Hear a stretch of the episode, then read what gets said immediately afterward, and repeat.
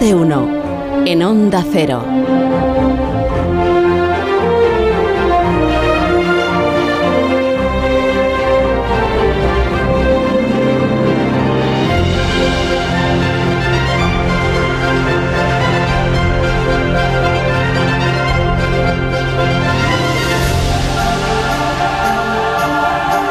Claro, es que hay muchísima tensión en estos momentos en el, en el domicilio de Christopher Nolan. eh, Hombre, claro, no todos los días se estrena película. no, no, no, no es con la taquilla. de- Ah, ¿no? Con eso Christopher está súper tranquilo. Él está en un sin vivir antes que, pues antes el veredicto concreto del público más exigente, que son los físicos. Bueno, bueno. Los físicos por lo menos no le llamamos por su nombre de pila. Christopher está tranquilo, mi, mi amigo Christopher. Pero bueno, puede estar Christopher tranquilo porque Aparici está. Está exultante, míralo. Sí. Está encantado. ¿Qué carita traes, Aparici? La verdad Aunque me extraña, ¿eh? Aparici puso a, a Tenet a caer de un burro. Sí, Tenet no me gustó mucho. Y- Tenet, eso era una gran idea que no funcionó. Y entonces, bueno, ¿y entonces qué ha pasado?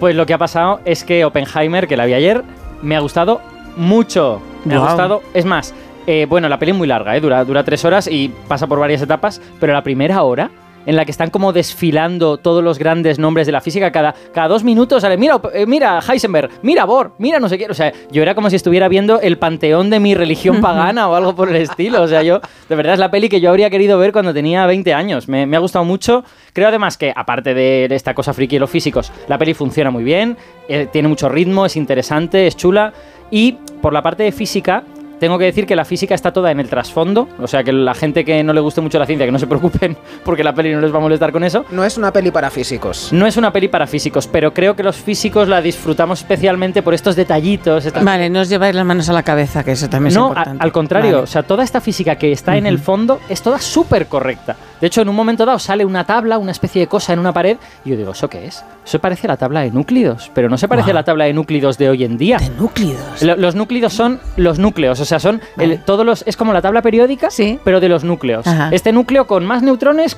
¿qué propiedades tiene? Con menos neutrones, ¿qué propiedades tiene? Entonces, esa tabla a día de hoy tiene una forma, pero claro, en 1932 Tendría otra, había muchas menos porque no se conocían tantos. Yo lo vi y dije, ¿son la tabla de núcleos? Pero era una tabla de núcleos del año 32. Ah, bien documentado. Sí, Me parece muy bien que hables de. Oppenheimer, pero, pero vamos a ver, em, te advierto que los culturetas eh, ya lo tienen previsto mañana. Eh, Sí, pero no hay problema porque yo de lo que voy a hablar es de la ciencia de la película. No Ah, voy, no voy vale. a entrar en El consideraciones. plano contra plano y todas esas cosas, no. Fallo de récord, Es- tampoco. Exacto, no vi ningún fallo de récord. Podríamos entrar en eso, pero, pero no Vale. es lo que toca en la, en la sección de hoy. Vale. ¿Y Así qué es lo que, que toca? en la Pues sección lo que de hoy? toca es hablar de ciencia y vamos a empezar hablando de ciencia en una pista deportiva. En un deporte que suena de esta forma. ¿A baloncesto suena? No, no, no. Aquí No, no, eso, no, claro. A ver. hay, hay raquetas. Hay raquetas. Yo esto, Ahí está. Yo esto lo he jugado antes de, Pero ¿cómo antes notas de la lesionarme. raqueta? Yo me lesioné jugando. Pero a no es tenis, pero es muy rápido. No, No. es tenis Eh. de- contra una pared. Esto es squash. ¿eh? Ah. Esto es squash, que es un deporte muy chulo en el que te cansan mucho y que yo no puedo jugar porque tengo la rodilla regular. Pero, eh, bueno, esto es importante para la historia de Oppenheimer y de la bomba atómica porque hubo un día, en 1942, que hizo falta una pista y esa pista fue una pista de squash, pero no había jugadores. Quitemos a los jugadores, no nos hacen falta. Fran, gracias. Ahí estamos. En esta pista de squash, que estaba debajo de un campo de fútbol, en el año 1942, de fútbol americano, porque estaba en la Universidad de Chicago, no había jugadores en esta pista, sino que había un enorme montón de ladrillos. Ladrillos. O sea, se estaban construyendo algo. Estaban, ¿Qué estaban haciendo? Estaban construyendo algo que iba a cambiar la historia para siempre. Hilera, tenían hilera sobre hilera de ladrillos de color negro, un negro muy oscuro, hasta 330 toneladas de ladrillos de grafito. El grafito es lo que hay en la mina de los lápices, pues imaginad convertir eso en un, en un ladrillo, ¿no? Sí. Y entre esos ladrillos, metidos en lugares estratégicos, el ingrediente secreto, más de 45 toneladas de uranio, Uranio. en forma de pequeños cilindritos. Esta cosa, esta montaña de ladrillos, es una máquina que jamás antes había existido. Pero uranio, o sea, que esto tiene algo que ver con la bomba atómica. Tiene algo que ver, pero no Ah. es una bomba, no es una bomba, esta cosa que montaron en una pista de squash, es un reactor nuclear. Un reactor es lo mismo que hay en las centrales nucleares a día de hoy para producir energía, pero esta es la versión súper viejuna, es la- el primer reactor nuclear de la historia, ¿no? El 2 de diciembre del año 1942, este montón de ladrillos con uranio puesto en medio produjo energía por primera vez. Durante 5 minutos nada más, generó medio vatio. Medio vatio para... Eh, no, no, no. Eso no es nada, o sea, las bombillas de antes tenían 100 vatios, las bombillas de LED tienen 5 vatios, con medio vatio no enciendes nada, ¿no? Esto no daría para encender nada, pero por primera vez se había extraído energía del núcleo del uranio. Y así, en esta pista de squash, nació la energía nuclear. Pero este experimento entonces eh, ya fue parte del proyecto Manhattan. Pues sí, fue parte del proyecto Manhattan, fu- porque fue la demostración que el proyecto necesitaba para tener sentido, para, para, para que fuese posible. Vamos a, vamos a, para los oyentes que a lo mejor no lo tienen en mente, el proyecto Manhattan es esta especie de gran proyecto secreto que hizo el gobierno de Estados Unidos para desarrollar una bomba nuclear, una bomba atómica. Y el objetivo era la bomba atómica, no era esto del reactor nuclear. Pero lo que pasa es que las cosas las tenían que hacer pasito a pasito, ¿no? Tú no te lanzas a hacer una cosa que explota y la haces y bueno, a ver qué pasa, a ver si explota o no explota, ¿no? Lo primero que hacían es hacer una versión que entiendes lo que está ocurriendo y que sabes lo que pasa. Y voy a explicaros un poco la relación que hay entre este reactor nuclear y una bomba. Seguro que os suena esta noción de reacción en cadena, ¿no? Sí. Que para reactores, para las bombas, hace falta una reacción en cadena. ¿Qué significa eso? Pues significa que un núcleo se rompe y eso libera energía. Eh, los trocitos que salen de ese núcleo rompen otros dos o tres núcleos y de ahí sale pues dos o tres veces más energía. Cada uno rompe otros dos o tres y de ahí sale otros dos o tres. De forma que tienes dos veces la energía, cuatro veces la energía, ocho veces, 16 y cuando eso pasa muchas veces, ¡pum! Una cosa exponencial. la cosa explota. Bueno, pues los, los científicos del proyecto Manhattan inicialmente ni siquiera sabían si se podría mantener esta reacción en cadena, esta especie como de cosa que un núcleo rompe a otro. Los cálculos decían que sí, pero Oppenheimer lo dice, lo dice muchas veces en la película, dice, con la teoría solo puedes llegar hasta cierto punto. En un momento dado hay que hacer el experimento, de lo contrario no lo sabes. Eh, de, ello- de hecho, ellos ni siquiera sabían si conseguían producir esta reacción en cadena, cuánta energía conseguirían. Tenían una especie de estimación y se fueron un factor 2 o 3. Claro, por eso alquilaron la pista de squash, ¿no? Para un, entorno así. Eh, claro, querían algo bajo tierra para que estuviese un poquito más protegido y también que no estuviera a la vista. Que, Que nadie no lo se viera, claro, que De hecho, secreto. el campo de fútbol que había arriba hacía años que no se usaba. Había, había quedado en desuso, estaba en, una- en la Universidad de Chicago y decían, bueno, aquí nadie nos va a molestar. Un sitio discreto. Exacto, un sitio discreto. Eh, bueno, allí es donde construyeron este reactor y el reactor, digamos que por decirlo de una forma muy burda, es la misma idea que una bomba, pero controlada. En un reactor, en lugar de tener esta especie de eh, aumento exponencial de la energía, cada núcleo solo rompe otro núcleo. Y ese otro núcleo rompe un tercer núcleo. Y ese otro uno más. De forma que lo tienes todo controlado. La energía que liberas en cada paso es constante y no va aumentando cada vez, ¿no? Entonces, eh, tú vas sacando energía poquito a poco, núcleo a núcleo, y obtienes igualmente una reacción en cadena, pero es una reacción en cadena bajo control. No es esta reacción en cadena exponencial. Ni se te crece, ni, ni, ni crece, ni se te va a ir de las manos esto. Ha- Has dicho, Alberto, varias veces eh, lo de mm, obtener energía de los núcleos, pero ¿cómo, ¿esto cómo funciona? Ah, ¿Y, y qué es exactamente, no? Sacar energía de un núcleo. Sí, sí, claro, esta es la pregunta del millón, ¿no? A ver, esto eh, en- sería una cosa técnica de explicar, pero lo voy a explicar con la típica metáfora que usamos los divulgadores. Vamos a ver, Venga. si, vamos a ver si la metáfora os convence o no os convence. A ver. A ver, nosotros tenemos un núcleo, ¿vale? Los núcleos atómicos están formados por protones y por neutrones, esto nos suena. Los protones tienen carga positiva, por lo tanto se repelen. Los protones no quieren estar juntos en el núcleo, quieren todo lo contrario. Hace falta una especie como de pegamento para que estén juntitos en ese núcleo. Ese pegamento es la fuerza nuclear. La fuerza nuclear es una fuerza muy intensa que supera esa repulsión y mantiene ahí a los, a los protones y los neutrones ahí dentro. Bueno, pues el- lo importante de sacar energía del núcleo es los núcleos grandes necesitan mucha fuerza nuclear para mantenerse unidos. Son, si os lo queréis imaginar, como un edificio muy grande, que es tan grande que está a punto de caerse a pedazos, que necesitas apuntalarlo, necesitas ponerle contrafuertes por todas partes, ¿no? Eh, los núcleos más pequeños, en cambio, son mucho más económicos, ¿no? Con menos energía nuclear, con menos pegamento, entre comillas, se mantienen juntos sin ningún problema. Entonces, el uranio es uno de estos núcleos grandes, uno de estos núcleos que, están como a punto de caerse sobre sí mismos, ¿no? Entonces, ¿qué pasa si uno de estos núcleos se rompe? Si el uranio se parte en trocitos. Pues lo que pasa es que cada uno de los trocitos necesita menos pegamento que, la- que el uranio. Entonces te sobra pegamento. Cuando tú rompes uno de estos núcleos grandes, Te te, sobra energía, energía. entonces, claro. Y esa energía sobrante al final pues va en forma de velocidad. Cuando se rompe el núcleo del uranio salen volando los, los trocitos de los núcleos que salen de ahí. Y esos núcleos pues empiezan a pegar golpes a las cosas, las calientan y eso es la energía nuclear. ¿vale? La, la energía nuclear al final se convierte en calor en los reactores y ya sabéis que los reactores nucleares actuales lo que hacen es calentar agua y luego con esa agua se mueven, se mueven turbinas, ¿no? Bueno, pues por eso digo todo el rato que eh, cada vez que se rompe un núcleo se obtiene energía. Es porque sobra este pegamento y este pegamento es la velocidad de esos trozos que salen volando. Ah, pues yo lo he entendido con la metáfora del pegamento. Bien, bien, bien, Muy bien, sí, me alegro. Sí, sí, sí, perfectamente. Y lo de edificio de- desmoronado. sí. Es que además, es verdad, hay núcleos, hay núcleos, eh, esto no viene al caso, pero hay núcleos, no es el del uranio, que eh, giran tan rápido que tienen forma como de balón de rugby y que prácticamente se deshacen por la velocidad, como que se, le- se les escapan las cosas prácticamente, sí, sí. Oye, Alberto, y, y este ese proceso de romperse el núcleo Ah. es lo que mm, llamamos fisión, fisión, Eh, fisión nuclear. Muy, muy, muy cierto, efectivamente. Podría haberlo dicho yo. Sí, esto es la fisión nuclear. La fisión es tan sencilla como un núcleo que se rompe, del tamaño que sea. Lo que ocurre es que es más típico que se rompan los núcleos grandes. Por esto que os digo, porque le- les cuesta mantenerse unidos, entonces los núcleos grandes, como el del uranio, tienden a fisionar, tienden a romperse. Eh, bueno, pero solo con la fisión, solo con esto de la fisión, no tendríamos ni el reactor nuclear ni tendríamos la bomba. Porque imaginaos que nosotros podemos sacar energía de cada núcleo que rompemos. Pero imaginaos que tenemos que romper cada uno a mano. Que tenemos ahí miles de billones con B de núcleos y cada uno, pip, tenemos que pegarle un golpecito con el dedo. Eso no sería práctico. No podríamos hacer eso ni podríamos sacar energía.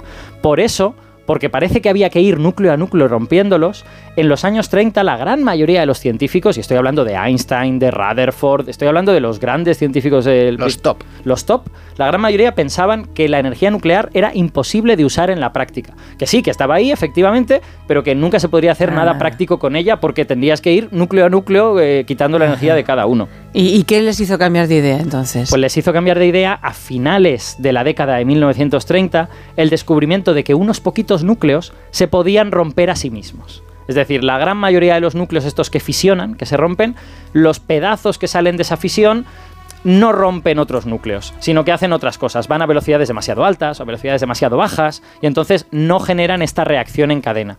Pero descubrieron a finales de los años 30 que el uranio 235 es un tipo de uranio y el plutonio 239 cuando se rompen, esos trozos van a la velocidad apropiada para poder romper otros núcleos iguales que ellos. Así que si juntas muchos núcleos de uranio 235, puedes tener esta reacción en cadena, que es la que buscas, para hacer el reactor, para hacer la bomba, para hacer lo que quieras. Claro, y por eso fue tan importante lo de hacer el reactor, ¿no? Claro, En la pista de squash. Efectivamente, demostraron que esto que funcionaba en el papel, Claro. como decía Oppenheimer, también funcionaba en la realidad. Porque claro, en- en- a lo mejor en el papel tú decías, bueno, la velocidad de estos trocitos va a ser no sé cuánto. Y luego resulta que era un 30% más. Pues a lo mejor ya no funcionaba con un 30% más. Esto demuestra que la ingeniería es en ese momento más importante que la propia física. En el momento del reactor, todavía no. En el- Todavía no. En el momento del reactor, aún habías de demostrar una cosa de física, que era la reacción en cadena. Correcto. que la una vez que has conseguido eso, Una vez has conseguido eso, entra en juego toda la parte técnica. ¿Cómo consigues controlar eso? Claro. ¿Cómo consigues que la reacción se produzca cuando tú quieres?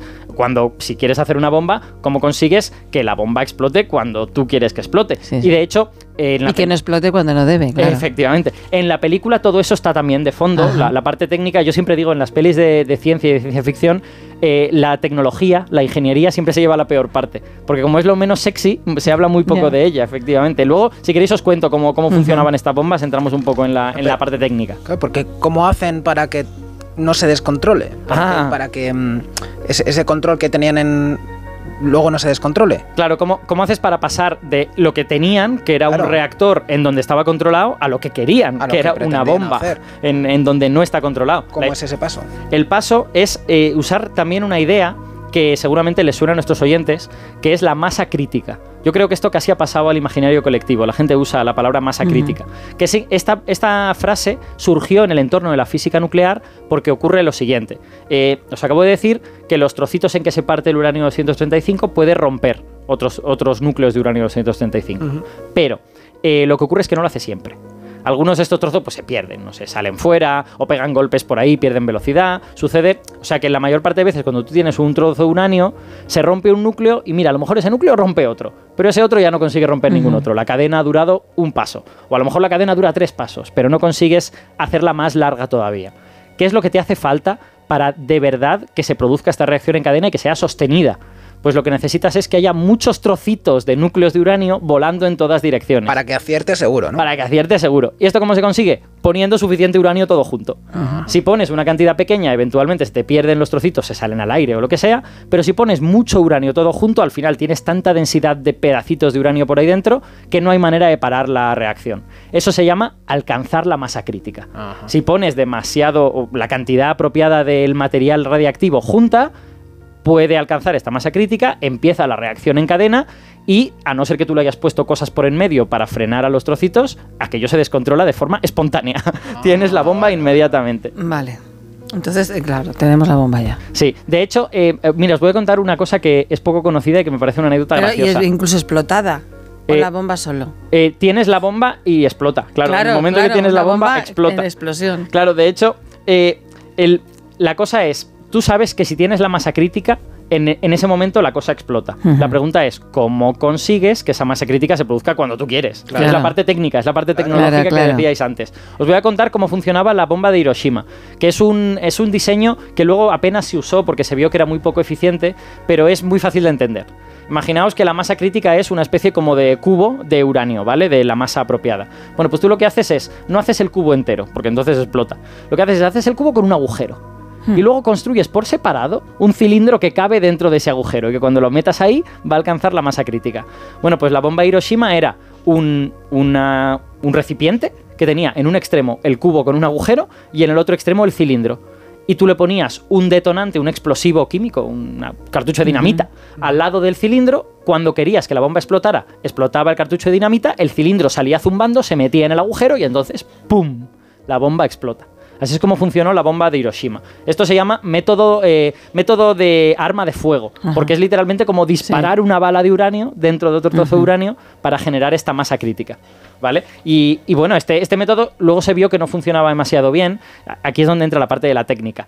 Porque eh, resulta que el uranio empezaba a quemarse a sí mismo tan rápido que se quemaba antes de que la bala estuviera dentro del agujero por completo. Ajá. Y entonces no se producía todas las reacciones nucleares que se podían No producir. se optimizaba. ¿no? Eso es. Porque, claro, en el momento en que el uranio empieza a quemarse, el- la bala es expulsada fuera del Claro, agujero por el calor rápidamente. Entonces, explotaba la bomba, pero explotaba a un porcentaje del máximo que podría haber conseguido.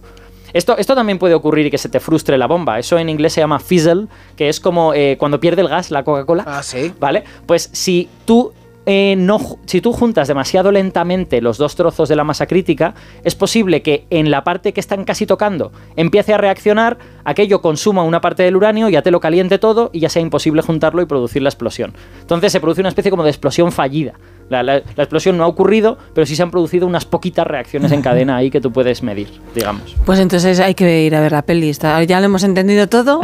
Ya nos enteramos del trasfondo, del fondo y del, y del subfondo. Que va, la peli, la peli tiene muchas más cosas. ¿eh? Aquí podemos imagino. contar una fracción solo. Oye, el proyecto Manhattan que, mm, que se puso en marcha por Estados Unidos porque pensaban que Alemania ya estaba a punto Sí. de, de crear la bomba atómica, al final Alemania no lo consigue. No. ¿Y esto por qué? Perdona que estaba bebiendo. No te preocupes. El, eh, Bebe a gusto. Pues esto, al final, efectivamente, la bomba se usó con Japón, que no era para los que en principio estaba hecho. Ajá. Y hoy en día, repasando papeles de Alemania, repasando declaraciones y todo esto, tenemos bastante claro, ha costado un tiempo aclarar esto, pero tenemos bastante claro que el problema de los alemanes es que ni siquiera llegaron a hacer el reactor nuclear inicial. ¿Por qué? Porque el reactor nuclear, para controlar la reacción en cadena, y que eso no sea una bomba, sino un reactor, tú necesitas poner algo entre medias del uranio. Hmm. Ya hemos contado antes que lo que los americanos pusieron es ladrillos de grafito. Ladrillos hechos con el grafito esta- es carbono, básicamente. Pues los alemanes parece que se hicieron el cálculo con el grafito y dijeron, no, el grafito no funciona. Con el grafito frenamos demasiado los, los pedacitos y no se va a generar la reacción en cadena. Y pensaban que necesitaban una sustancia que se llama agua pesada. El agua pesada es agua normal y corriente, pero uno de los hidrógenos, eh, su núcleo, tiene un protón y un neutrón. En lugar de tener solo un protón, tiene un neutrón de más. Y el agua pesada es muy buena para absorber neutrones y para, para hacer cosas con física nuclear. Problema del agua pesada, era increíblemente cara y muy difícil de conseguir a finales de los años 30 y en medio de una guerra a principios de los 40. Y además los aliados, que se habían dado cuenta, bombardearon una serie de plantas refinadoras de agua pesada que había en Noruega y dejaron a los alemanes sin, sin la mayor parte del agua pesada que podían conseguir. Entonces parece que cometieron un error de cálculo en el sentido de que pensaban que el grafito no funcionaba y además un error de experimento. Lo que dice Oppenheimer en la película de la teoría solo puede llevarte hasta aquí, has de hacer el experimento. Parece que un científico alemán hizo el experimento con el grafito y le salió mal. Y no, no, sé, no, no vio lo que tenía que ver porque no lo hizo correctamente. Y ya no siguió. Claro, y pensó, pues el grafito no vale. Y estaban convencidos de que el grafito no valía. Con lo que no llegaron a hacer el reactor. Y sin hacer el reactor, claro, sin tener la versión controlada de la bomba, no puedes llegar nunca a tener la versión descontrolada de la bomba.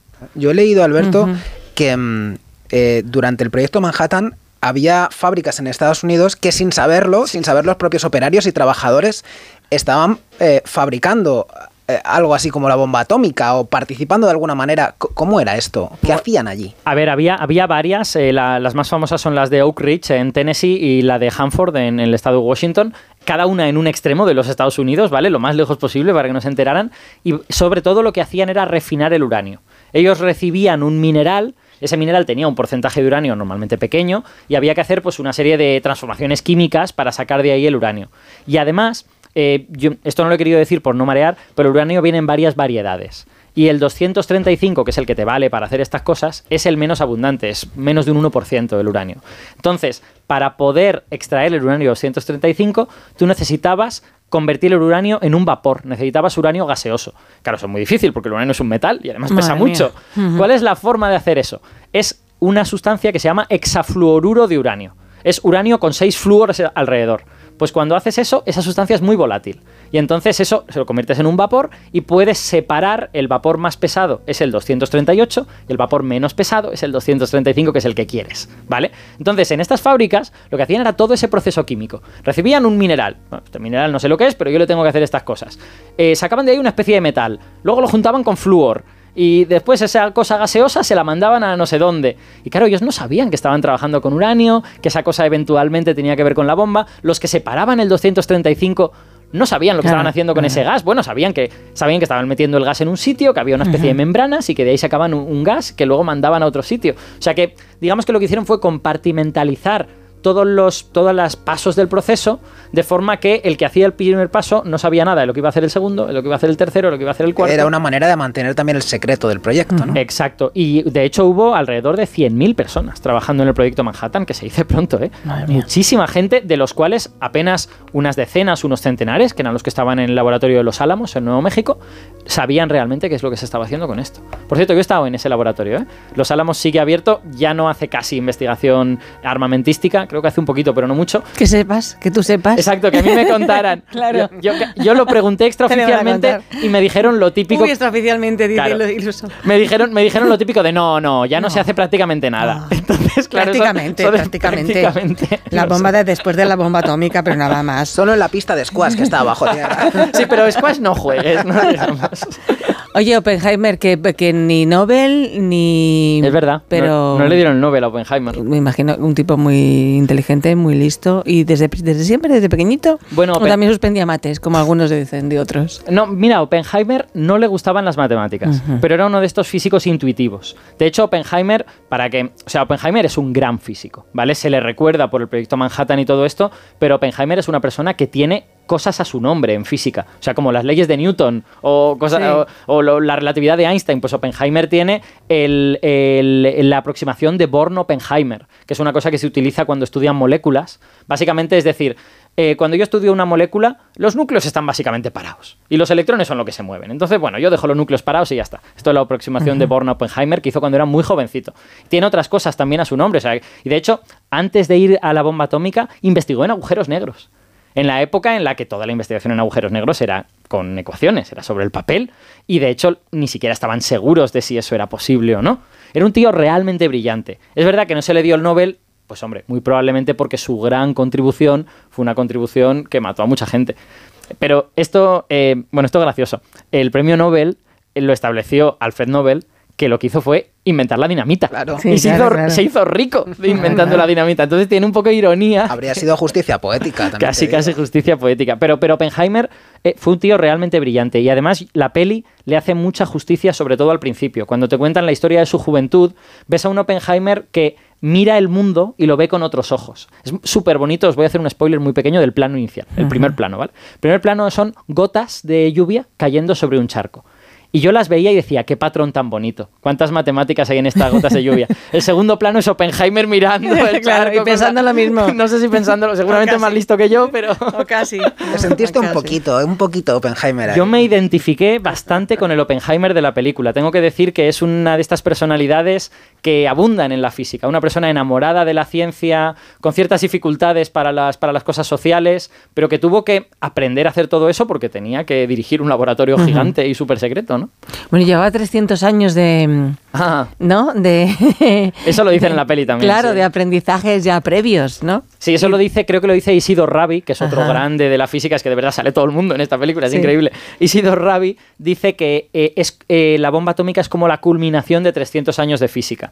Yo creo que esa afirmación es cuestionable, ¿eh? pero a mí me parece que lo dice porque durante 300 años hemos intentado averiguar desde Newton, digamos, de qué están hechas las cosas, ¿no? De qué está hecha la materia. Pues ya hemos ido averiguando, pues bueno, parece que hay elementos químicos. Parece que esos elementos químicos están hechos de átomos. Parece que los átomos tienen electrones y un núcleo. Y claro, el descubrir que el núcleo ese tiene energía en su interior y que puedes usar, es como haber llegado muy profundo dentro de la física y de repente extraer de ahí lo que puedes. Yo creo que por eso lo dicen, ¿no? La culminación de 300 años de física. Creo que la frase de Rabi original es algo del tipo, no me gusta la idea de que la culminación de 300 años de física sea un arma de destrucción masiva.